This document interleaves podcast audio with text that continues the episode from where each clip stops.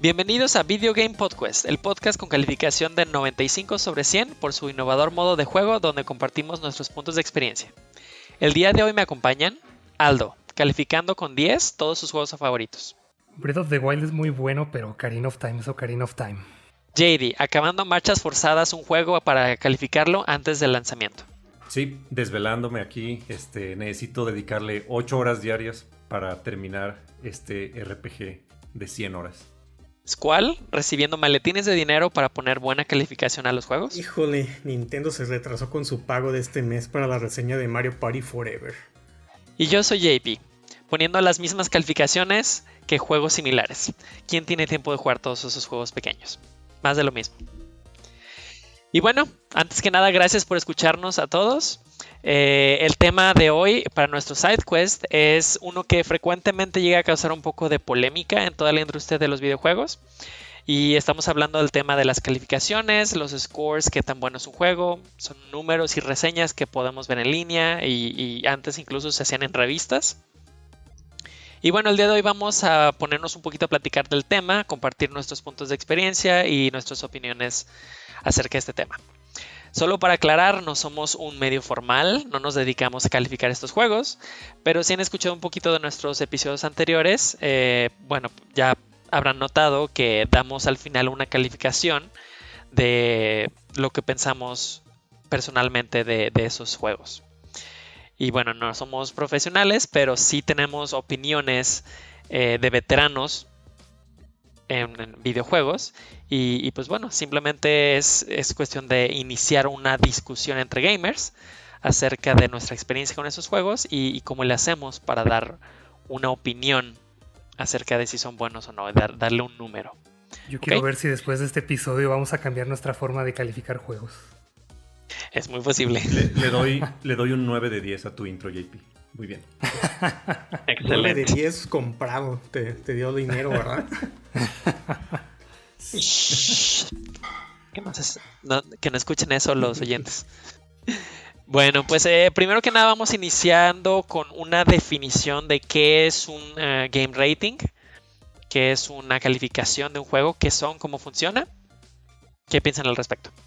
Ahora sí que cada sitio va a funcionar de manera diferente, pero si no están acostumbrados a ver reviews de juegos, eh, lo más probable es que mm, si hayan escuchado hablar, por ejemplo, de Rotten Tomatoes, que es su equivalente en películas, ahí donde ves la calificación, ahí lo que ellos hacen es dar una calificación de parte de críticos, pero también permiten que el público califique estas películas. Entonces, en los juegos también es, es bastante importante esas calificaciones y ya hablaremos más adelante del por qué pero al menos yo sí lo uso mucho para ver si, un juego eh, lo voy a comprar o no, dependiendo de, de qué tan bien le haya ido en calificaciones. Sí, para mí la verdad sí es, sí es importante el score en un videojuego, porque de alguna manera influye sobre la decisión de compra que, tengo al momento de, de, decidir pues si, si lo voy a comprar. Pues para mí, subjetivamente, ya muy personalmente, yo no soy muy fan de las calificaciones. Yo creo que ah, hay muchos juegos buenos que pueden tener 10 o 7, que o sea, todos pueden tener cosas buenas y malas que nos pueden gustar y otras que nos no nos pueden gustar. Entonces, uh, creo que es una buena guía en general, pues que tengan un valor o una calificación en estrellas, número de, del 1 al 10, 1 al 100 para guiarte más o menos en qué tan bien pulido está o qué, tantas fallas tiene. Eh, pero a mí, lo personal, me gusta también enfocarme en, eh, en, probar pues la experiencia antes de hacerme como una opinión de, alguien más que le puso un número. Me gusta como hacerlo probando el juego y ya decir pues, si me gustó o no, qué, qué calificación personal le podría poner yo. Sí, a fin de cuentas, es, esa calificación simplemente es un número que alguien o una cantidad de personas le pusieron al juego de qué tan bueno es. Y es una representación numérica de qué tanto me gustó a mí personalmente el juego. Entonces, si, si seguimos a un sistema en donde es, no sé, dos, tres críticos, y a mí no me gustan los mismos juegos que a ellos, sé que sus calificaciones para mí no van a ser relevantes. Si vemos un sistema un poquito más completo en donde se te pone la reseña, se te ponen los puntos de vista de por qué me gustó, por qué no me gustó, y se toma una muestra un poquito más grande de, audiencia, podría ser un poquito más certero, y, y, pues sí, como decían, las personas pueden empezar a leer eso y ver si realmente ese juego me va a gustar a mí o no. Pues así es como escoges cuál sitio es en el que te vas a basar, porque si de repente ves muchos de Metacritic y estás de acuerdo con lo que ellos dicen, ah, pues ya te va a gustar cómo califican eh, ellos y vas a confiar en ellos. Si ves otra página y de repente dices yo no estoy de acuerdo con eso y con eso, pues simplemente dejas de seguir esa página, ¿no? Entonces ya vas a saber la próxima vez que quiero un juego, eh, me voy a basar en esta que sí le creo o que más bien es más afín conmigo. Pero también es curioso cómo va a funcionar de otra manera, ¿no? Sino que te vas a poner a ver, a ver esta página cuáles dice que son buenos y ya de ahí puede que se te antoje jugar algo. Exacto, incluso en algunos eh, en algunas plataformas, por ejemplo Steam, pusieron una nueva modalidad en donde hay personas específicas o grupos de, críticos específicos que se encargan de un solo tipo de juego. Entonces tú ya sabes que si te gustan los juegos de RTS o de Survival, sabes que ese crítico te va a decir una calificación en donde compara juegos del mismo tipo y te va a dar un poquito de, mejor idea. Sí, yo, yo creo que al, aquí el problema es que pues los reviews de videojuegos no están como descentralizados, digamos, porque un sitio, no sé, como IGN, puede tener en su staff más de 30 reviewers en un año o en dos años. Entonces, también alguien, algún reviewer que no sea fan de algún género en particular puede dar un mal review, ¿no? De algún videojuego. Entonces también aquí entra también la cuestión de si sigues algún sitio en particular o si sigues algún reviewer en particular. Sí, yo creo que es importante eso que mencionas, de, verle la, credibilidad a alguien o quién es el que está reseñando, como conocer cuál es su experiencia, ¿no? qué otros juegos ha reseñado, o si por ejemplo se está reseñando alguna saga en especial, dígase Final Fantasy, que son un montón. Bueno, esa persona ya los jugó todos, qué tanto jugó el juego, qué tanto conoce, no sé, el género. Porque también, o sea, si, una persona está jugando un RPG y no es fan de los RPGs o le da mucha flojera o, no tiene el tiempo para dedicarle a una reseña como de ese eh, nivel, no va a ser lo mismo que la reseña de algún veterano. Entonces tú también, yo creo que cada quien pues también tiene que tener esa diligencia de ver eh, qué medios eh, le tiene más credibilidad para ciertos juegos o qué reseñadores son eh, más enfocados en, algún tipo de juego en especial que nos va a servir más opinión que la de alguien a lo mejor que, que nunca ha jugado ese género. O si sigues, por ejemplo, la opinión, o si sigues este algún youtuber que revise juegos, también cuando ves ese review, eh, sabes exactamente qué punto de vista va a tener, ¿no? Puede ser que no le guste un género en particular, entonces todos los RPGs los va a calificar mal o todos los first person shooters los va a calificar también negativamente. Sí, creo que importa mucho la credibilidad de las personas que hacen esos reviews y pues está también mucho la opinión de que tal vez algunos de ellos están vendidos. Entonces me gustaría preguntarles, aprovechando el tema, ¿qué tan importante creen ustedes que es un score para un videojuego? ¿Qué tanto afecta que un youtuber o un crítico en particular dé una buena o, o mala calificación de un juego? Sí importa, o sea, tal vez no debería, pero lamentablemente sí importa como con cualquier cosa eh, dejando de lado los videojuegos, eh, así es como funcionan los influencers, ¿no? O sea, no necesariamente son profesionales, pero es gente que tiene tantos seguidores o que tanta gente piensa como él o ella o, les gusta lo que dice, entonces al final sí, sí te va a influenciar de alguna manera, ¿no? ahí también entra la cuestión de quién es el que está reseñando, ¿no? O sea, por ejemplo, no va a tener la misma credibilidad que si estás viendo a alguien del medio eh, o sea, por ejemplo, no sé, si te estás enseñando Fede Lobo para algún juego que sabes que tiene un montón de viewers y que más o menos es gamer, a que si ves la, opinión de, Pedro Sola, ¿no? De que está reseñando, ah, voy a reseñar el nuevo Grand Theft Auto. Pues no es lo mismo y a lo mejor no sé cuántos followers tenga Pedro Sola, pero este, no, no, es la, no es el mismo nivel, no le vas a tener la misma credibilidad a uno que el otro, ¿verdad? Entonces también como que eso también influye pues en, en eh, más que los followers, quién es el que está diciendo las cosas y por qué. Sí, para mí sí, sí influye la calificación y lo, decía ya anteriormente, influye como en la, en la compra que vaya a ser del videojuego. Si es algún juego que me interesa, pero empiezo a ver reviews que en realidad pues está malo, no lo voy a comprar al lanzamiento, a lo mejor me voy a esperar meses, años a que baje de precio o lo den gratis en PS Plus o yo qué sé para poder jugarlo. Desafortunadamente eh, ya como en, la, vida adulta, digamos, no, no tenemos presupuesto ilimitado para comprar todos los juegos. O si ustedes tienen presupuesto ilimitado, díganme en qué demonios trabajan para, para hacer eso. Pero no puede estar comprando tampoco todos los juegos justo al lanzamiento y todos los juegos para todas las plataformas, todas las consolas, etc. Entonces, de alguna manera, un review para mí en lo personal sí influye en la, en la decisión de compra final. Claro, y eso también aplica pues para también cuando no estás trabajando, pues también si estás ahorrando mucho para un solo juego y tienes que escoger entre, eh, eh, no sé, dos opciones, momento te esperas a la reseña, ¿no? O a veces te vas por la que más te gusta o el que más tienes ganas de jugar. Sí, exacto. Incluso muchas empresas se están enfocando un poquito más a, e, e, en, vez de tener una buena calificación en, en páginas críticas eh, de renombre, es pagarle a youtubers para que muestren la jugabilidad del juego.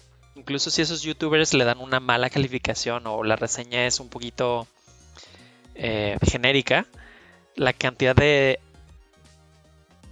personas que ese video YouTube va a darle al juego eh, para ventas le puede ser mucho más importante. a final de cuentas le da exposición. Ajá, es lo que, lo que dicen de que no hay mala publicidad, ¿no? O sea, a pesar de que una persona diga que está malo, pero si ya hizo que 10.000 personas lo vean, esas 10.000 personas van a juzgar, oye, pero a mí sí me gustó, yo sí lo voy a comprar. O sea, aunque te digan, ajá, o sea, sí, sí acaba influyendo, pero al menos para mí, creo que hay tres cosas antes de comprar un juego que, que sí me fijo, que es uno, los trailers, dos, sí, calificaciones, pero también tres, pregunto a personas en las que confío, como ustedes, por ejemplo, de, oye, a ti te gustó, no te gustó, tú cómo lo ves, y ya, o sea, con eso te, formas más o menos una opinión. Bueno, y creo que es importante mencionar que una de las razones principales por la que estamos aquí los cuatro es este, este la razón por la que abrimos este podcast es precisamente para compartir nuestros puntos de experiencia con todos nuestros oyentes, explicarles un poquito el juego y darles herramientas para que decidan si un juego les va a gustar, si, si vale la pena comprarlo. Y bueno, ahora que estamos tratando de, llegar a ese objetivo y al final de cada episodio calificamos un juego, estaría interesante discutir qué hace cada uno para calificar un juego, qué parámetros, qué le da más, qué, a qué le das más peso. En mi caso, yo lo que más me enfoco es en la jugabilidad eh, más que el aspecto gráfico, um, trato de verlo como todo el juego, o sea, todas las partes en, conjunto, cómo funcionan, pero no es como que valoro más que gráficas va a tener más puntuación o historia va a tener más puntuación. De hecho, yo personalmente yo no incluiría la historia como algo de calificar porque la historia se me hace como muy subjetiva de que no o sea, que tú le des 10 a una historia, a lo mejor no es, es, una historia que no le va a gustar a otra persona y iba a decir, pero ¿por qué le pusieron 10? Si este, esta historia no me gustó cómo cerró, no me gustó este twist o tal cosa. Entonces, me gusta más como enfocarme en lo que es eh, el gameplay, en el aspecto ah, gráfico tal vez, eh, en cierto nivel, de que pues, se vea bien, que no se vea con, errores eh, el juego en general. Pero, en general, pero más que nada, como a grandes rasgos, la experiencia de, de, que se juegue bien, de que el juego tenga muchas replay value, que sea divertido, que tenga buen reto, las opciones que te da el jugador, como más que nada a mí me gusta más, más enfocarme en eso. Por eso a lo, mejor personalmente a mí me gustan mucho los medios que además de darte como el score, también te incluyen eh, algunos bullet points o algunas cosas así de de esto es lo bueno, o estas cosas tiene bueno y estas cosas tiene malas, ¿no? De que, ah, pues tiene errores de frecuentes de esto, o que tiene buenos elementos originales en alguna cosa. O sea, me gusta mucho que me den un poquito más de eh, información, aparte de, solamente el número. Mm, para mí, por ejemplo, creo que tiene, para, para yo, eh, o, o a qué le daría más peso, por ejemplo, en un score o a un juego, creo que sí tiene que tener básicamente todo. Tiene que tener buena historia, buena jugabilidad, gráficos, pero gráficos no me refiero, por ejemplo, a los gráficos más avanzados de la industria. O sea, que, que sea agradable a la vista, digamos. Tiene que tener buena música, buenas mecánicas, tiene que tener también suficiente variedad y rejugabilidad. Creo que es una combinación de todo. Y voy a poner, por ejemplo, el caso de Rocket League o Fall, Guys. Es un juego, sí, pero no tienen historia. ¿sí? Entonces, para mí, estos dos juegos nunca van a poder tener un 10. Puede tener 10 de mecánicas o de jugabilidad, pero en realidad no son juegos variados. Entonces nunca les pondría un 10 o un 9 de calificación. Entonces, para mí, un juego y Tetris también cero. son repetitivos, no, no, tienen, no tienen variedad, no tienen variedad para mí. Entonces, un juego también para mí sí es importante la historia, porque para acabarlo o para seguirlo jugando, tiene que, digamos que le tiene que, enganchar, ¿no? Pero es que no todos los juegos necesitan historia. O sea, también, por ejemplo, un Guitar Hero o algo así, pues no tiene historia.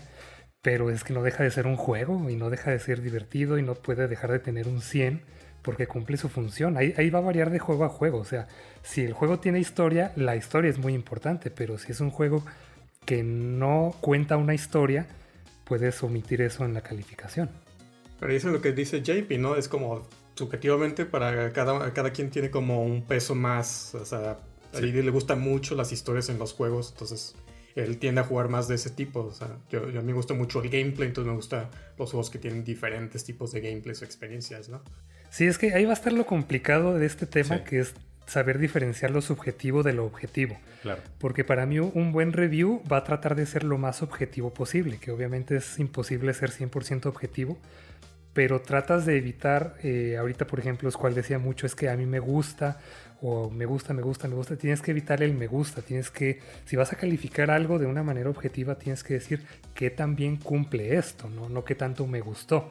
O sea, si ya te pasas, por ejemplo, a la música o al cine, no es que tanto me gustó la película, es que también actuaron, que también está escrita, eh, que tan acorde estuvo la música. O sea, tratas de calificar, de poner palomitas o taches, de, dependiendo de qué tan bien hicieron algo. Y tratas de evitar que, ah, es que me gustó o no me gustó, porque son dos cosas diferentes. O sea, por ejemplo, puede haber una película que sea muy buena que a mí no me guste y ya son dos cosas, ¿no? si no me gusta no significa que es mala. O sea, El Padrino, por ejemplo, que yo no la aguanté, Nadie no diría que es una mala película. Exacto, no, no pudimos. Entonces, eso no, no, podemos decir es una película mala. No, simplemente es una película que no me gustó. Pero puede ser buena y no gustarte, como también al revés. Puede gustarte una película malísima. Sí, exacto. Claro, a fin de cuentas se trata de crear un sistema lo más objetivo posible en donde se pueda hacer la calificación pero ya al momento que tú calificas un rubro en particular, historia, guion, lo que sea, eh, si vas a meter un poquito de tu subjetividad, como crees que ese aspecto de la película, ese aspecto del juego, eh, se desarrolló. Sí, de acuerdo. Creo que para poner algún score personal a un juego creo que es bastante subjetivo tengo una, una opinión que, no he visto mucho, pero no quiero ver qué, dicen ustedes. Siento que si vas a calificar algo, tienes que darle dos calificaciones, una objetiva y una subjetiva. ¿Hace sentido? Pues, como... Mm, yo creo que está bien, nomás no sé qué tanto la calificación objetiva se va a ver influenciada por el subjetivo. Tendrías que ser así muy, muy, muy... Eh, correcto en, las palabras que vas a usar o en el por qué estás dando una calificación objetiva y subjetiva para otro. Pero yo creo que en general pues muchos de los reviews o reseñas llegan a ser subjetivas a cierto nivel por la misma experiencia, gusto del que está reseñando eh, el juego eh, y, cómo, cómo, está haciendo su experiencia al probarlo, ¿no? Eh, no va a ser, como decía antes, no es lo mismo alguien que tiene así dos años jugando a alguien que lleva 15 años no jugando diferentes juegos. A lo mejor va a tener diferentes puntos de, eh, de, vista de alguna misma mecánica, que alguno a lo mejor le va a decir, eh, va a pensar que está muy buena, la, está muy bien hecha la, la, mecánica y otro va a decir, no, esto está del lado. Pero o sea, creo que siempre todos los reviews tienen un nivel de subjetividad. Lo que sí tienen que ser es, tienen que ser eh, imparciales. O sea, de que no puedes tener una especie de prejuicio o preferencia al momento, por el juego que estás reseñando. O sea, que si eres muy fan de, de Xbox, por ejemplo, y estás diseñando un juego de PlayStation, eh, no puedes dejarte llevar por, eh, por la, preferencia, ¿no? De que le voy a reseñar mal a este, o ay, mira, tiene un errorcito aquí, o que me, cargó mucho tiempo esta pantalla. Porque cuando estás así con ese, como en esos lentes, estás nomás buscándole qué, qué, cosas va a tener mal, porque es un juego como que no te gusta. Entonces tienes que fijar la línea de que, ok, voy a, voy a ver el juego por lo que es, voy a observar como todos los detalles en general sin ningún tipo de influencia de si te, si te gusta, de que si es la compañía que te gusta o, una que odias y como de alguna manera afectar. Entonces, por eso creo que de alguna manera hay una subjetividad dentro de cada reseña. Sí. Sí, a fin de cuentas, por más que tengas un sistema más perfecto que promueva la objetividad, todos tenemos nuestros prejuicios, todos tenemos nuestros eh, inclinaciones, se podría decir fin de cuentas eh, es algo que se tiene que remover de manera personal, ubicar cuáles son tus prejuicios para tratar de eliminarlos al momento que haces, al momento que das la calificación. Y en, otros lugares pues se, se tomó un mayor número de personas para si cada uno de esos jueces tiene un cierto prejuicio, bueno, al momento que se hace la sumatoria o el promedio, se elimina un poquito esas inclinaciones. Sí, entonces quizás solamente poner una nota, ¿no? Así como decir, pues bueno, o sea, lo calificas lo más objetivo que puedas y nada más al final como una nota de, ay, por cierto, o sea, a mí me gusta mucho este tipo de juegos. O generalmente a mí no me gusta este tipo de juegos, pero tratando de calificarlo de la manera más objetiva, aún así le doy esta calificación. Sí. Es un poquito lo que hacemos también aquí, ¿no? En los episodios que siempre empezamos con eso, ¿no? De ver qué tanto jugaste el juego, ¿no? De que vamos a hablar de, de algunos de los que ya hablamos, por ejemplo, de God of War, ¿no? Siempre empezamos, ¿cuánto lo jugaste? ¿Lo pasaste todo? ¿Qué tanto hiciste? Los sidequests, o sea, todo eso. Porque siento que sí, pues importa en tu percepción de todo el juego, ¿no? De todo el contenido que traiga, de todos los retos, toda la historia. Entonces sí, sí creo que es importante que hagan en las reseñas, eh, quizá que, que lo está haciendo el medio, que pongan esa nota, ¿no? De que ah, mi experiencia con el juego es después de 100, horas, que ya terminé la historia, o que, que ya completé al 100, o estoy ahorita jugando que, que, que el online, o haciéndolo extra. Mí se me hace como muy importante como para fijar, pues, el, al momento que están reseñando, cuál ha sido su tiempo con el juego. Porque pues, no es lo mismo alguien que, está, que si te dice todo eso, a alguien que te da un review de que, ah, es que lo probé 15 minutos y pues no, eh, la, primera verdad está, bien lenta, está bien aburrido, que no haces nada, es que es, que es puro video. como que no es lo mismo, pues en las reseñas eso. Sí, ¿y qué pasa, por ejemplo, si algún reviewer está teniendo un, mal día, digamos? Eso va a afectar, va a afectar la objetividad de, su review, ¿no? ¿Qué pasa si ese día, no sé, su, su perro se murió o algo y no está en ánimos de revisar, pero ese mismo día también tiene que lanzar su, su review y su score? Qué extremo. Está, cansado. Su estado, saturado. Su estado de ánimo. Su estado de ánimo va a afectar la objetividad. Dicen que, precisamente que los jueces, que conforme más se acerca su hora de almuerzo, como que dan más sentencias, como que sí les afecta el hambre. que está muy mal, pues, pero. y aparte, creo que también para los, los sitios eh, profesionales que dan este tipo de, de reviews, se vuelve también una carrera de ver quién termina el juego antes para poder subir su review, su score final y tener más vistas, ¿no? Y al, mismo tiempo que manteniendo su credibilidad. Sí. que de hecho justo, justo de la mano con eso, ¿qué tal que salen 10 juegos en, una, en un mes, ¿no? O sea, como cuando te dejan examen así de varias materias y es de, no, profe, espérate, ya tengo otro examen. Imagínate, o sea, haces reviews y este mes, toma, la salen 10 pues no, no vas a, rendir al 100. Lo mejor es tener un equipo, pues, y repartirlo, pero sí, se afecta. Y todos son RPGs. Entonces, a No, sí, necesitas un equipo para eso. Y, por ejemplo, ¿qué, tipos de páginas o qué lugares generalmente revisan para ver esos, esas críticas?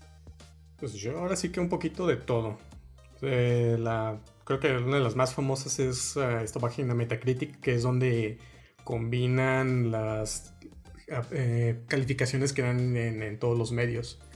Porque también, o sea, te puedes, puedes tener tu medio predilecto si te gusta pues cómo reseñan los, los, juegos, lo que dicen, qué tanto se adentran en ellos, creo que es válido que tengas tu predilecta, pero se me hace bien eh, como buena práctica a mí, personas se me, se me, hace bien que compares las reseñas de diferentes medios. O sea, que no te quedes nomás con la que pusieron que en, GameSpot o en IGN. O sea, que, que veas las diferentes eh, reseñas que está diciendo bueno uno, que está diciendo malo otro. Todo eso a mí se me hace como lo más sano.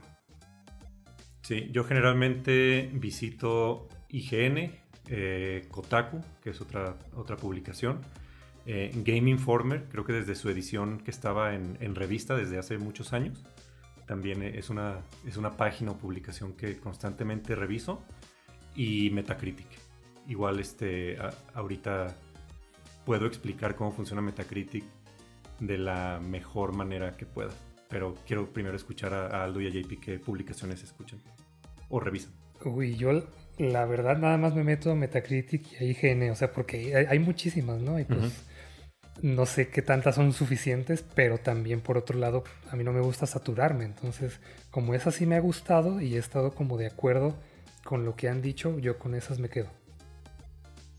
Qué interesante, yo, yo no utilizo ninguna de las que ustedes mencionaron. Eh, yo generalmente juego en Steam y me gusta mucho la forma en la que ellos eh, tienen el sistema de, de los reviews, que pues son reseñas de usuarios. Si les ha gustado el juego, puedes escribir, puedes poner este thumbs up, thumbs down ¿Te gustó o no te gustó? Punto. Pero al mismo tiempo le da oportunidad a críticos específicos para que tienen un cierto perfil calificar juegos y recomendarte ya con una calificación. Entonces de momento yo tengo mis críticos que me han recomendado juegos o que revisen juegos, este, tipos de juegos que me gustan. Y si hay algo nuevo que me, me, interesa, espero que ellos lo jueguen, saquen su review y generalmente en eso me baso y hasta el momento me ha ido muy muy bien. Pero bueno, a ver, JD, platícanos. Sí, eh, pues les voy a explicar un poco cómo funciona Metacritic de la mejor manera que pueda. Es muy similar a la página que revisa películas y series como Rotten Tomatoes. Y lo que hace esta página es básicamente consolidar las opiniones de los críticos más respetados de publicaciones, por ejemplo, revistas u, otros sitios de internet. Y lo que hacen es promediar todos los scores y asignan un puntaje con una calificación. Sacan como un promedio, digamos, y lo hacen para películas, series, videojuegos y álbums, discos de música. Pero aquí lo, lo único que no me quedó claro de, ahí de, de la explicación es que el promedio es como, digamos, un peso promedio. Se llama weighted average y significa que le dan más valor o más peso a algunos críticos o publicaciones, le dan más peso a algunos críticos que a otros, digamos, basado como en la calidad de la publicación o en su prestigio. Y los scores que ponen, o, este promedio que ponen en la página de Metacritic, va de 0 al 100 y son agrupados también en, tres colores. El primero es verde, que son reviews generalmente favorables. Eh, amarillo, para reviews mixtos y el tercero es color rojo para reviews no favorables. ¿sí? Y también ponen como algún título a estos scores o, estos meta scores que le llaman, que es eh, aclamado universalmente cuando el puntaje es de 90 a 100, color verde. Reviews generalmente favorables cuando el score es de 75 a 89 o color verde reviews mixtos o promedios cuando van de 50 a 74, ya este cae en color amarillo, reviews generalmente no favorables de 20 a 49 o color rojo, o ya como disgusto general que va de 0 a 19 de score. Y adicionalmente se asigna un título que se llama Must Play cuando llega a 90 o más de calificación y tiene un mínimo de 15 reviews. Y al contrario, hay también como user scores, también ahí en Metacritic, pero estos únicamente van del 0 al 10, pero ahí sí es un verdadero desmadre, la verdad, porque No hay reglas, no hay reglas, no hay restricciones, solo pones con comentarios, hasta creo que puedes hasta ingresar anónimamente. Entonces solo pones comentarios, reseñas y pones tu calificación del 0 al 10. Justo eso iba a decir, o sea, está muy interesante cómo funciona, sobre todo para los críticos, pero una vez que lo abres al público es donde se te cae el sistema. sí, sí, de hecho. Es un caos, me he metido a ver varias y, y empiezan, o sea, tienen, le dan cero, así, cero de calificación y empiezan diciendo, no, a mí me gusta mucho el género y de hecho esta saga le he seguido mucho, pero como no me gustó esta mecánica le doy un cero de calificación. sí. Como con The Last of Us 2, que un montón de reviews, ah, es que no me gustó la historia y cero. Y, la regaron, no me gustó esta decisión y cero ya, o sea, cero, no, no importa que tiene bonitas gráficas, no importa que se juega bien, no importa nada porque no te gustó tal detalle y ya tiene cero.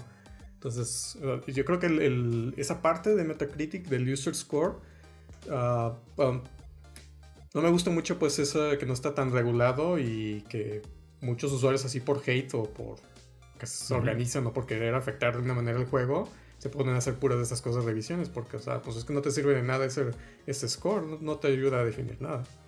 Sí, el, usuario de score en Metacritic la verdad no, no es nada confiable. Y creo que el más claro ejemplo es ese de, de Last of Us parte 2, donde se había filtrado el juego o, algunos, algunas como escenas del juego se habían filtrado antes del lanzamiento y ya por eso, incluso antes del lanzamiento, estaban los usuarios poniéndoles cero, poniéndoles scores muy bajos, porque ya se habían enterado de algunos spoilers y de cómo se desarrollaba la historia. Entonces, sí, es un verdadero desmadre todos esos user scores.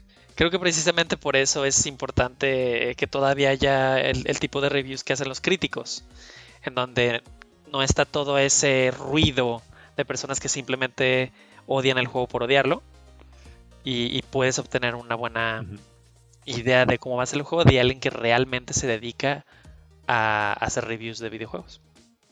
Sí, y de hecho, bueno, volviendo a cómo funcionan estas, yo no vi cómo funciona exactamente IGN, pero me gusta mucho eh, que además de un número le dan una palabra, ¿no? Y les voy a leer del 1 al 10 qué palabra asocian con cada número. O sea, 1 es insoportable, 2 doloroso, 3 terrible, 4 malo, 5 mediocre, 6 bien, 7 bueno, 8 genial, 9 asombroso y 10 obra maestra. Entonces muchas veces no te gusta un detallito, pero eso no significa, no, pues cero de calificación o insoportable o doloroso, no, o sea, fíjate en todo lo demás, en el trabajo de las demás personas, de los que renderearon, de los que eh, modelaron los objetos, de la música, o sea, no puedes quitarle la validación a todos esos nomás porque una cosa no te gustó, ¿no? Entonces es bueno que además de un número te dicen, pues es que si está solo bien, o si te pareció genial, o bueno, tal vez es malo, o tal vez sí injugable, pues bueno, ahí ya te das una idea. Y eso, eso está bien porque también, eh, no sé qué número dijiste, si era el 7 o el 8, que ese era bueno. El 7. El 7 es bueno, ¿no? O sea, eso 7 es bueno. Ajá, eso también es como, me gusta porque, o sea, aunque tiene, no es un 10, pero te lo están diciendo es bueno, pero tiene esto y esto, esto. Es como que no tienes que jugar algo que sea solamente 9 o 10 para que el juego sea bueno de alguna manera. O sea, todos los que sean 7 tienen alguna cosa buena y a lo mejor alguna mecánica que no está tan bien pulida. Sí, eso está muy interesante que siempre, por ejemplo, cuando vemos un 6, un 7 sobre 10, eh, inmediatamente a lo mejor lo relacionamos con algo eh, medio promedio, medio malo. Pero como la escuela, ¿no? Que, el 6 era así como que apenas si pasaste. sí, sí, exactamente. Y siempre lo relacionamos con algo malo pero aquí en esta escala que nos explica Saldo de, de IGN, es 7, todavía es bueno, es considerado bueno. Me interesaría también eh, discutir un poquito de cómo le hacen todos estos sistemas uno u otro para calificar juegos que siguen evolucionando. Eh, estuvo por ahí un, un, ejemplo, por ejemplo, el de No Man's Sky, que al momento del lanzamiento fue un juego pésimo, pésimo, pésimo. En Steam tenía reviews horribles, tanto de usuarios como de críticos. Y creo que es un, ejemplo que fue cambiando mucho a través de los años. Incluso en algún momento recibió, empezó a recibir muy buenas calificaciones porque realmente los, eh, el estudio le invirtió mucho el juego y lo, lograron salvar, lo, lograron corregir. Y, bueno, gracias a esa historia y, la de muchos otros juegos, de hecho Steam tuvo que implementar un nuevo sistema en donde te muestra calificaciones o, los reviews tanto totales, así de toda la historia desde el juego que, desde el momento que salió el juego hasta el día de hoy, cuál es su calificación. Pero también hay otra que es así como más reciente. Porque pues si tienes 500 reviews malos de hace 5 años y tu juego es bueno ya ahorita, ¿cómo le, le dices a los usuarios que el juego ya es bueno? Si los 10, 50 reviews buenos que están empezando a salir, pues no, no le van a cambiar casi nada la calificación. Ese es, un, ese es un tema interesante porque como que es una nueva tendencia, ¿no? De ya los juegos como servicio que van a tener contenido adicional o parches después del día de lanzamiento. Eh, por una parte, puedes considerarlo como que el juego que están diseñando al inicio está incompleto y le están poniendo una calificación. Pero por otro lado también es como, bueno, está saliendo este juego así de la estufa que va a ir mejorando con el tiempo, ¿no? Entonces la calificación inicial a lo mejor no va a reflejar el, juego ya en, dos, tres años después, ¿no?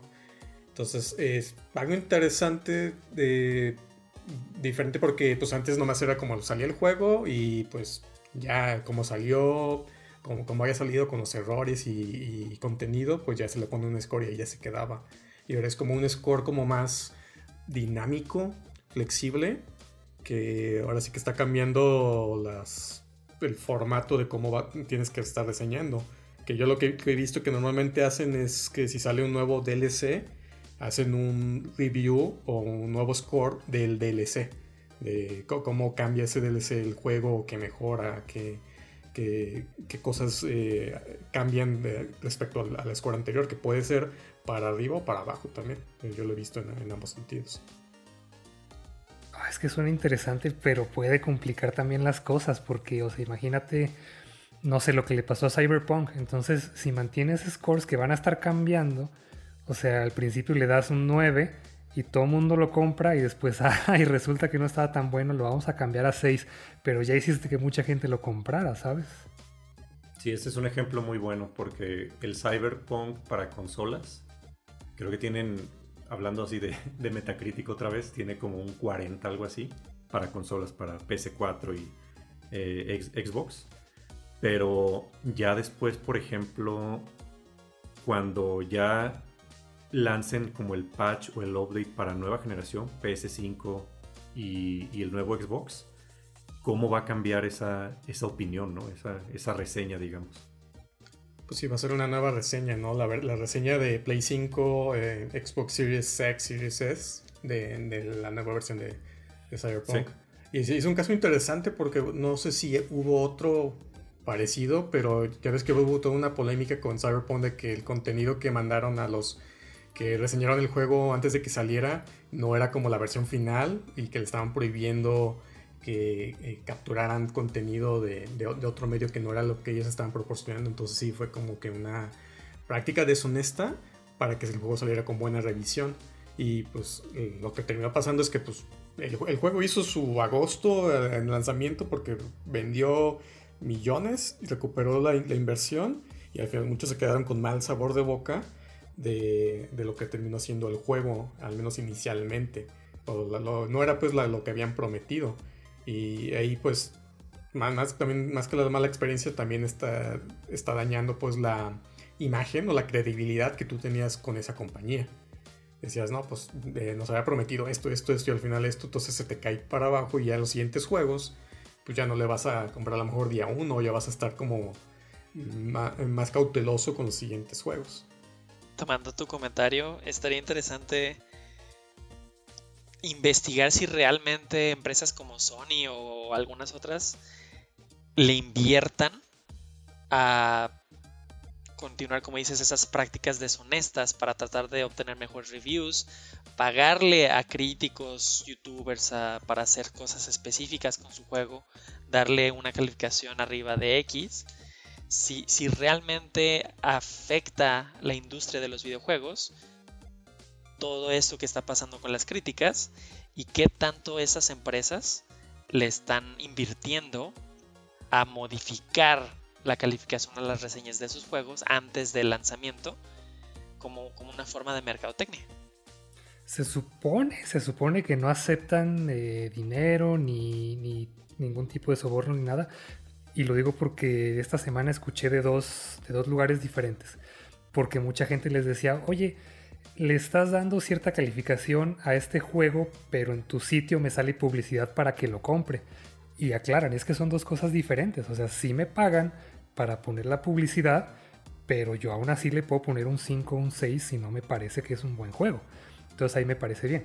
Pero obviamente las empresas van a hacer todo lo posible para que les convenga. Entonces en el caso de Cyberpunk no pagaron para que les pusieran buenas calificaciones, pero sí les restringieron. No pongan capturas, estas, estas reviews deténganmelas tantito, lancen primero las de PC que van a salir perfectas y luego salieron las de consolas. Entonces se supone que no pagan ni sobornan, pero pues van a tratar de meter la mano, ¿no? Yo creo que pasa eso más que de lo que dice Aldo Creo que es más por ahí el dar como cosas incompletas o alteradas que el hecho de pagar. Al menos de, los medios que yo conozco eh, y tengo cierta credibilidad en lo que están diciendo eh, que es verdad, todos te dicen que eso, ese, ese cuento de, los maletines de dinero y que te pagó Sony o que te pagó Microsoft por ponerle calificación o eh, o por perjudicar a un juego o hablar más de una u otra cosa, es hasta donde yo, lo que mencionan, eh, no, no, pasa. Yo quiero creerles pues que, que, es verdad porque también se me hace como muy...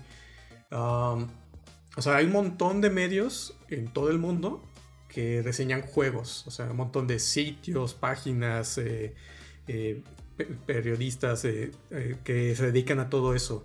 Como para tú como Sony. A lo mejor Microsoft tiene el dinero, pero a lo mejor tú como Sony o como Nintendo, no creo que te alcance como para darle tu, su buen corte a todos, para que todo el mundo concuerde en las calificaciones, que, le vaya bien. Entonces a mí se me hace como muy complicado y quiero creer en la buena fe de los medios de que sí siguen sus políticas pues o su código de honor. Sí, de, acuerdo. Eh, porque pues muchas veces eh, sitios o publicaciones, etc., pues tienen ciertos convenios con las compañías de videojuegos, no sé, beneficios como entrevistas exclusivas, les dan los juegos antes para jugarlos o, revisarlos, o para, hacer previews exclusivos. Entonces, no sé, aquí está interesante, estaría interesante saber si en realidad esos sitios o, o youtubers, reviewers, etc., tienen como cierto grado de miedo de decir algo malo en sus reviews, ¿no? A lo mejor esa es otra práctica que no sé si debería parar o no. De que, o sea, que algún youtuber o este influencer famoso que le regalan así, mira, toma la edición de colección de tal juego para que hables de él y todo, así como esos regalos, como si fuera una especie de soborno, ¿no? De mira, te voy a dar la, edición especial o limitada, lo que sea, o ahí te va para que lo reseñes y hables de él. Eh, eh, no sé qué tanta debería continuar esa práctica, entiendo que es por mucho de pues, publicidad, pero también eh, pues está difícil realmente saber qué tanto se va a ver influenciado o comprometido eh, esta persona cuando está recibiendo eh, regalos o algún incentivo, a lo mejor no en dinero, pero algún detalle que te mandan y que si tú das un mal review pongas en riesgo que te sigan mandando esas cosas ¿no? para, para revisión digo, sí, lo mencionó creo que Aldo al inicio de que pues, ninguna publicidad es mala y que hay eh, personas que, que reciben esto y reciben el juego y, pues pueden decir mierdas o cosas malas del juego y, de todos modos le siguen mandando estos juegos por el impacto que tienen o la cantidad de personas que los ven. Entonces, ahí se me hace bien cuando mientras siempre y cuando mantengan pues eh, de alguna manera la entre paréntesis objetividad al momento de estar reseñando los juegos. Bueno, pues ahora sí que no, no podemos saber a ciencia cierta realmente. Si, si hay algo extraño ahí pasando tras bambalinas, pues nadie, nadie sabrá. Pero lo que nos queda claro es que sí afecta un poquito a la industria. Tener una buena o mala calificación puede afectar qué tan eh, exitoso es el juego al momento del lanzamiento, incluso después. Eh, pero bueno, eh, ¿Tienen alguna idea de, cuáles son los juegos que tienen los mejores y los peores scores en esas páginas que, mencionaron, IGN, Metacritic.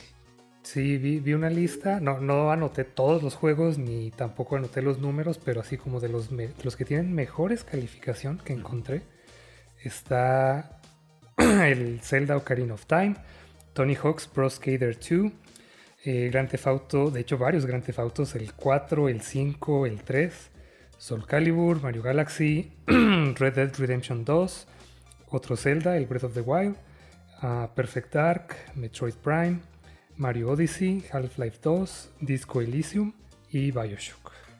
Generalmente también en, listas así de, siempre de los mejores videojuegos de todos los tiempos. Siempre vienen también como Final Fantasy VI, Chrono Trigger, Metal Gear Solid 1, que recuerde así de, de ciertas listas que he visto, también incluyen esos. Lo que está interesante es que es, pues es un poquito más fácil tener un consenso acerca de cuál es un muy buen juego. Pero ya el día de hoy hay tantos juegos que no son revisados y que pues simplemente se hicieron para subirlo al celular y ganar, no sé, un dólar por cada usuario que lo instala y ya, y realmente el juego es una basura. Y pues nadie lo revisa y nadie lo, lo califica. Entonces creo que es un poquito más difícil tener una lista de los videojuegos, los peores videojuegos de la historia por ahí hice una investigación y pues sí hay algunos que fueron famosos por lo malo que fueron. Pero esos generalmente son más viejos, en donde sí realmente había muy pocos juegos que salían a consolas. Y si bueno, si, si salía a consolas significa que sí hubo una inversión y, si tiene que vender, no, no fue un proyecto de, de, un, de una persona preparatoria, por ejemplo, que simplemente lo sacó a Steam y ya. ¿Como cuál, por eh, ejemplo? juegos como E.T., por ejemplo, E.T. el extraterrestre. Ah, sí, cierto. sí, los que. la historia de que enterraron los juegos que sobraron en, el desierto, ¿no? Exactamente. Hasta eso tuvieron que llegar. Ese creo que es el más famoso, pero hay muchísimos otros. Este. Hay uno de, de, este Jason, de Viernes 13. Mortal Kombat Mythologies. Hay, hay muchos viejos muy, muy malos que tuvieron fama por eso pero la mayor parte de los encontré son, son precisamente son, son muy viejos, recientes, es lo más difícil de encontrar. Yo estuve revisando la lista de Metacritic, así me fui como en los juegos mejor reseñados, me fui como hasta la última página a ver los peores reseñados, los que tenían así como calificación de 11, 17, así. Y no sé, me dio gusto como que iba por la lista y no ubicaba ninguno. Decía como, ah, mira, ah", como que no ubicaba ninguno de los juegos o nunca los no, no, había jugado ninguno de los malos. Entonces, como para decir como cuáles son los peores scores en la historia, a lo mejor vamos a terminar diciendo juegos que ni sabías que existían. Porque no, pues, no tuvieron el impacto, nadie los recomendó, nadie habló de ellos o nadie los jugó. Sí, entonces no van a ser juegos de que, ay, no les gustó. No, no, no, es que están rotos, o sea, están mal hechos, no funcionan, no están divertidos, pues nadie habla de ellos. Sí, muchas veces esos juegos que tienen muy bajas calificaciones, eh, generalmente también son los que son como licencias, ¿no? De, películas o de series, que los hacen con las patas, ¿no? Pues de hecho ese de E.T. así, así fue, porque lo pidieron así de, no, lo queremos vender en Navidad, tienes dos semanas para hacerlo. O el de. El de Mortal Kombat, la película de los 90. También creo que. Ah. Es una adaptación de la película que está basada en el juego. Sí, es Mortal Kombat The Movie The Game. Sí, es, algo así. Superman 64, ¿no? Dicen que también es malísimo. Sí, es de los como de los famosillos. Sí, sí que me acuerdo, sí. Y bueno, sin importar lo que todo el mundo dice, ¿alguno de ustedes tiene así una idea de este es el peor juego de la historia o este es el mejor juego de la historia? Déjame pensar, de peor, de así, del peor que he jugado. Creo que me cuesta más trabajo pensar en el peor que en el mejor. Sí. Exacto, sí. eso es, claro. Creo que es algo bueno, porque ahí tienes más juegos buenos que a lo mejor no los pones en tu top, pero o sea, no los pones también hasta abajo que digas, no, este es el peor juego que he jugado. A lo mejor algunos que sí o que no, pero yo que juego un montón de, de muchos años, no me viene uno así a la mente que digas, no, es este sí fue el peor, peor y nunca lo, lo tiré, lo rompí, lo que sea, no, no tengo esa experiencia, pero sí muchas con muchos juegos que me gustaron. Yo recuerdo uno. A ver. Yo recuerdo así de los peores que he jugado, que no terminé. Es un juego de PlayStation 1 y es el juego de los M&M's. Que, literal... por, eso por eso les decía de los juegos de, licencias. Porque literal, búsquenlo en YouTube, pero es un juego, es una copia, es un clon de los juegos de Crash Bandicoot. O sea, el mono se mueve mm. igual, su ataque principal es que el mono gira para romper cajas y pegarle a los enemigos. En lugar de cajas naranjas como en Crash Bandicoot, son cajas de M&M's, azules creo que era, no me acuerdo. Y en lugar de las frutas que agarras en Crash Bandicoot son M&M's y te dan vidas. Pero en realidad es un clon completamente de ese juego. Yo no sabía que existía ese juego. Y ahorita que dijiste como así como de franquicias, eh, pues está como la excepción, ¿no? De Pepsi Man, que es así súper icónico y que no era así malo, no era el mejor juego de la historia, pero como que eh, mucha gente lo recuerda con mucho cariño, ¿no? Yo lo tenía. Era divertidísimo. Era como un, tipo, los de ahorita de celular, que es como Temple Run, que nomás va corriendo el mono y vas esquivando obstáculos. era básicamente eso, pero Pepsi Man en PlayStation 1. Ah, yo no recuerdo ninguno así que haya dicho malísimo, malísimo, pero ciertamente hay muchos eh, que se hicieron simplemente porque creyeron de que ah, vamos a agarrar a una IP famosa y le vamos a, lo vamos a convertir en un juego y muchas veces clonaban, así como dices. Recuerdo haber jugado varios así como de Disney o de, o sea, como el de Aladdin, el del Rey León, eh, este, Los Rescatadores, em, Tiny Toons, y no los recuerdo así como que hayan sido juegos malos realmente. Que incluso hay uno que dicen que es muy bueno, que el, el de DuckTales dicen que es buenísimo. Ah, yo lo jugué, sí. O sea, que también es bueno la, por música lo que muy buena. Ah, la música es muy buena.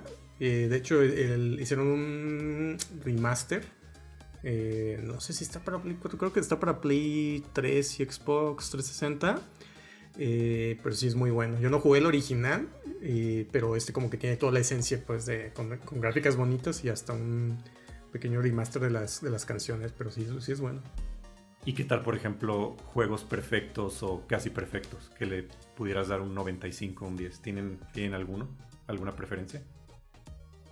Lo voy a mencionar por tercera vez en este podcast. Pero The Legend of Zelda Ocarina of Time, definitivamente. Lo he acabado muchísimas veces, no me enfada, muy divertido, está muy bien hecho.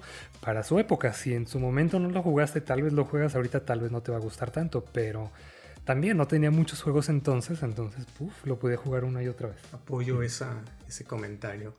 Y de hecho eso es una cosa interesante, ¿no? O sea, por ejemplo, ese juego pues le pusieron eh, calificaciones arriba de 95 muchos medios, pero también, eh, por ejemplo, ya si lo comparas ahorita gráficamente con lo de... Si lo volvieran a reseñar hoy en día, ese juego pues a lo mejor no tendría la misma calificación, ¿no? Por el aspecto gráfico, ¿no? De que, ah, es que no tiene actuación de voz o que eh, las gráficas pues están muy, muy X, ¿no? O que dura muy poquito, que no tiene mucho replay. A lo mejor le encontrarías más cosas porque ya los juegos empezaron a agregar más, más opciones o se ven mejor. Entonces no sé qué tanto afectaría, pero a mí, me parece bien que los juegos sean calificados de acuerdo al tiempo cuando salieron, ¿no? Con, con las... Uh, cómo estaban las consolas en ese tiempo, que qué capacidades tenían, qué limitaciones. A mí se me hace como una manera justa pues de reseñarlos. Completamente de acuerdo. Yo soy fan de los RPGs, siempre he sido fan de los Final Fantasies.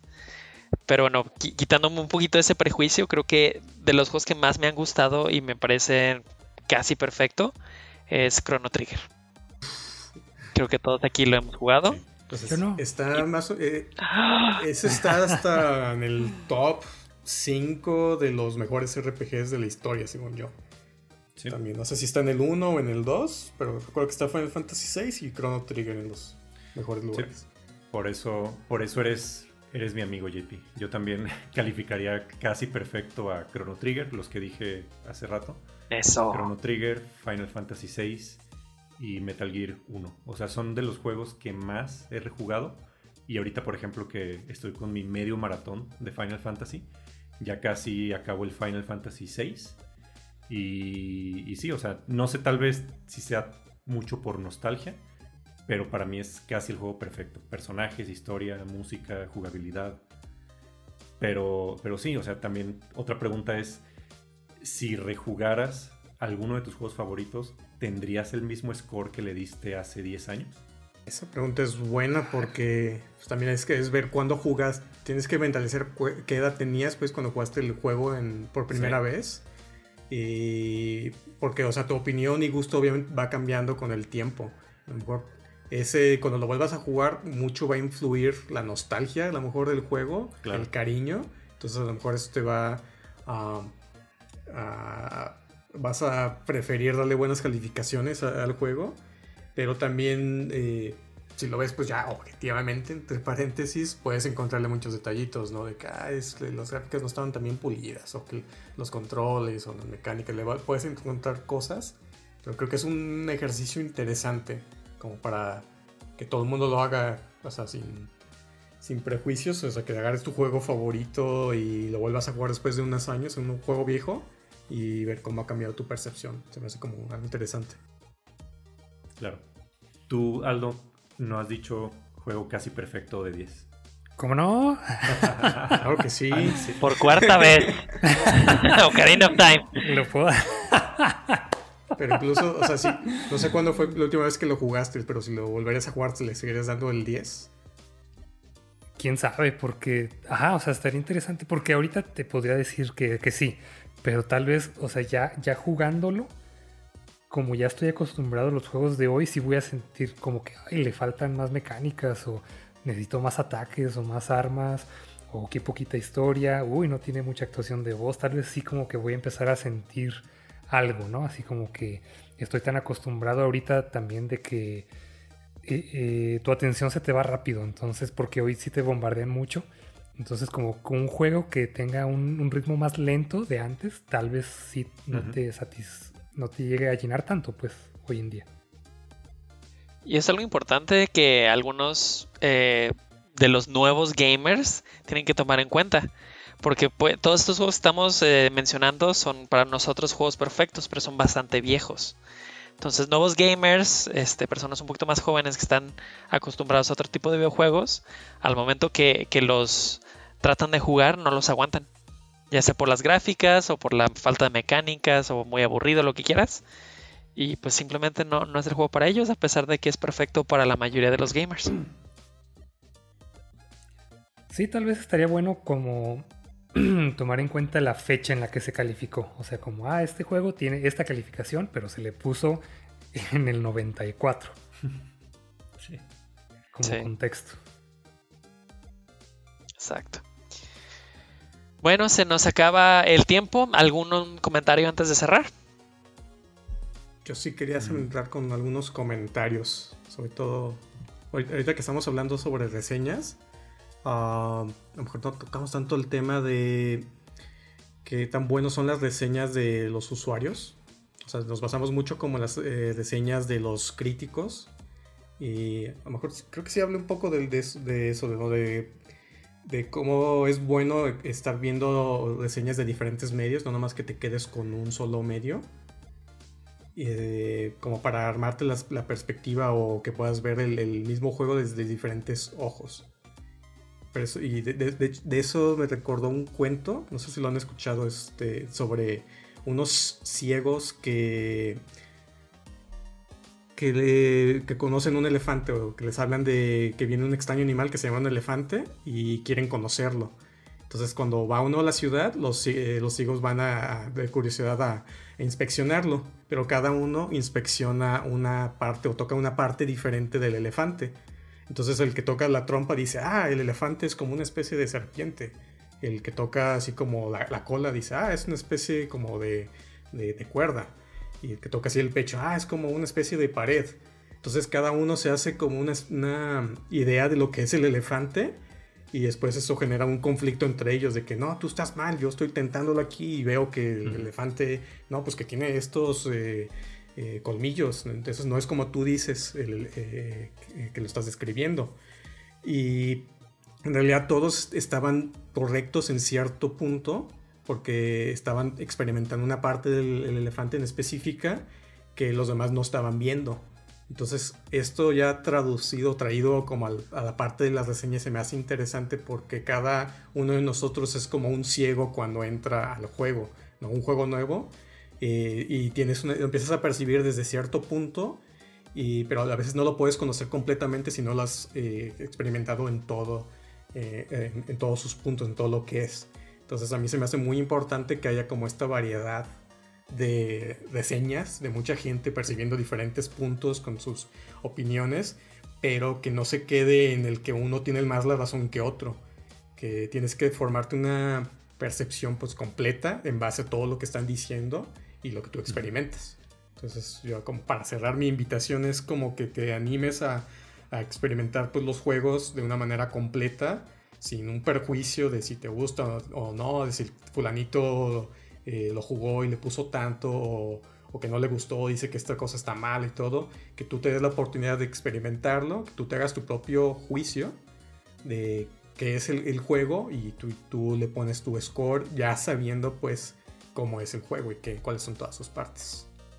Sí, yo, yo por ejemplo, eh, ya para cerrar también mis últimos comentarios, adicional a los sitios que siempre visito para leer reviews, también hay ciertos canales de YouTube que revisan los juegos y pues son en realidad, o sea, son youtubers, pero a final de cuentas son usuarios. Entonces de estos usuarios sí valoro su opinión, su punto de vista y también me ayuda como a formar un criterio mejor antes de, jugar o de adquirir algún videojuego. Y pues ya como comentario final también no sean trolls, no sean trolls de Metacritic y sean un poco más objetivos. Yo después de hacer toda la investigación y platicar que con ustedes sí me gustaría como cambiar la forma en la que calificó algunos juegos, pero eh, en una sección anterior eh, preguntaban y no lo mencioné, pero estoy trabajando como en una forma de, tratar de ser lo más objetivo posible. Entonces eh, empecé a escribir como un sistema de cómo calificaría yo un juego y lo dividí en cinco secciones, que sería como el factor diversión, el diseño de juego, el guion, el arte y la calidad. Y cada uno le puse como cuatro subsecciones, ¿no? Entonces ya son como 20, que si le das ciertos puntos a cada uno te suman 100, etc. Estoy todavía trabajando en ello, pero sí, sí siento que, habría que cubrir estas y en el caso de juegos que no tengan historia, pues omites esa parte, pero para ser como de lo, más objetivo posible.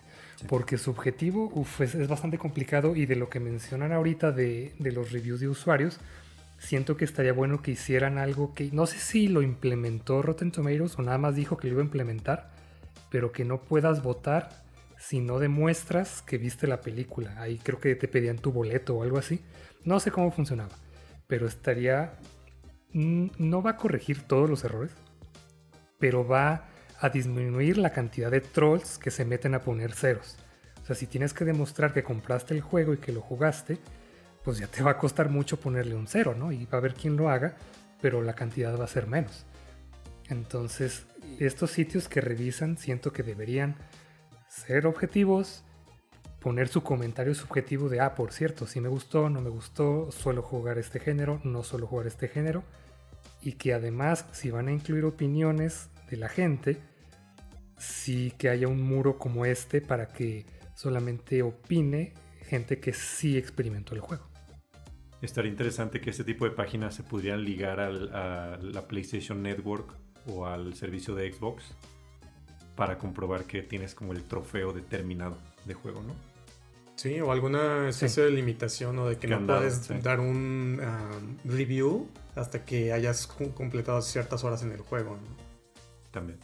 Algo, digo, está, está complicado, pero no lo veo imposible. O sea, si Steam está haciendo algo un poquito más controlado, creo que se puede empezar por ahí, pero pues todo empieza con cada uno de nosotros, ¿no? De, o sea, dejar un poquito esa toxicidad de querer, este, atacar negativamente los juegos nomás por hate o por, por, pues, por, ser trolls. O sea, como que en sí, pues eso es lo que debería de parar, porque pues es dedicarle mucho tiempo eh, que tuyo a algo que no te gusta, que no juegas, cuando deberías más bien eh, usar ese tiempo en las cosas que sí te gustan, dedicárselo a lo que te gusta, te entretiene, lo que es para ti bueno, en vez de estar nomás atacándolo a, tanto a las personas o a los juegos que, no te gustan. O sea, si no te gustan, pues no lo juegues, no, no lo veas, eh, no lo consumas y ya. O sea, tú dedica tu tiempo. Es como que mucha gente siento que pierde mucho su tiempo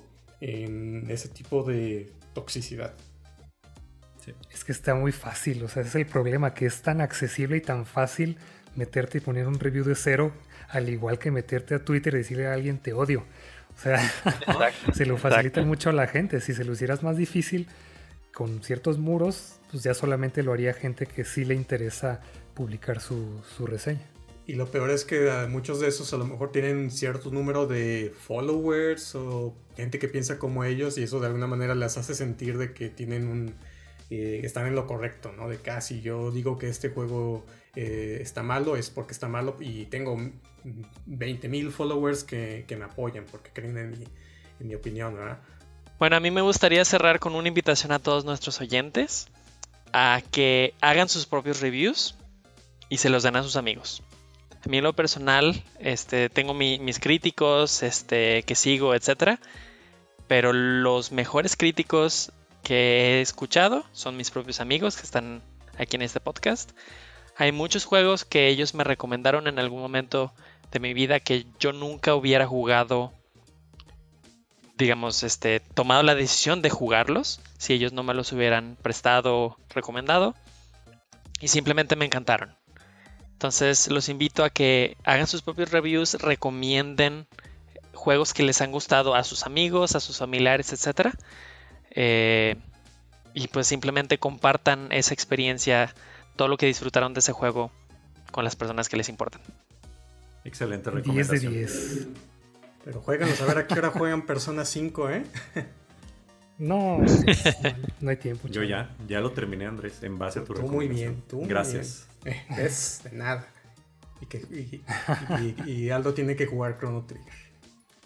Sí. Definitivamente. Tienes de aquí el próximo capítulo, ¿eh? Por cierto, eh, hablando de juegos muy bien calificados y hablando de recomendaciones, me recomendaron mucho el disco Elysium, que creo que alguno de ustedes ya lo jugó. Habría que considerarlo también para un episodio. Yo no lo este, eh, Está en mi backlog interminable, pero sí. Bueno, pues eh, gracias a todos nuestros oyentes por escucharnos. Recuerden que pueden seguirnos en Twitter, Instagram y Facebook como arroba VPodquest. No olviden calificarnos con 5 estrellas y con excelente servicio. Nos vemos en el próximo nivel.